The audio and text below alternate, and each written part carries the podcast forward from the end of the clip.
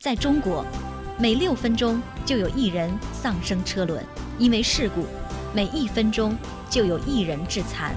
哪怕我的无数次宣讲只能挽回一条生命，我也觉得值。让我们虔诚的敬畏生命，善待生命，安全驾驶。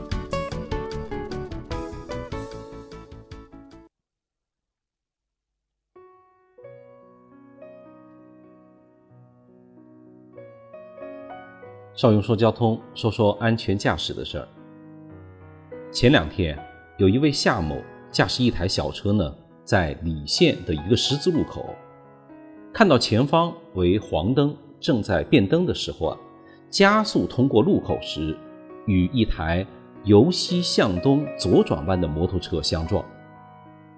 摩托车上的成员呢，腾空飞起，造成了摩托车上三人受伤。两车受损的这么一个事故，路口的监控呢，清晰地记录下了这惊险的一幕。邵雍呢，认真地看了这一段监控视频。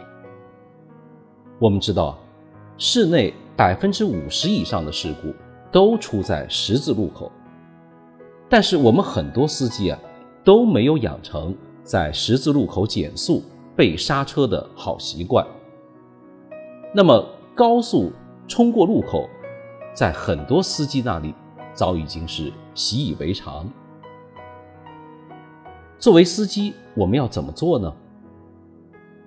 我想，第一，过路口提前要把车速啊降到四十码以下，把脚呢放在刹车上，并且啊要密切的注意两边的路况，要左右的观察。随时准备防止有机动车或者非机动车窜出来，那么有任何的不妙，都要及时的处理。第二呢，就是要警惕车前的盲区。我们经常说，超车头会车尾，对一个司机来说都是一个盲区，尤其是在夜间开车，最怕的就是盲区。因为盲区它具有看不到、突然出现、处理时间非常短暂的特点，那么这个时候啊，你唯有降低车速，并且知道这个盲区存在的可能性，才能够随时准备有突发事件的发生。第三呢，路口不要抢灯。路口抢灯虽然说争取到了几秒。但是你的一时冲动，你抢了黄灯或者绿灯的最后几秒，万一出现了事故，你浪费的岂止是几百个几秒呢？所以啊，我们的车友们要学会算账，不要试图去颠覆一些我们交通规则，用鲜血和生命锻造的一些原则，否则。早晚会付出代价，所以啊，切莫起争抢之心，争抢就是灾难的开始。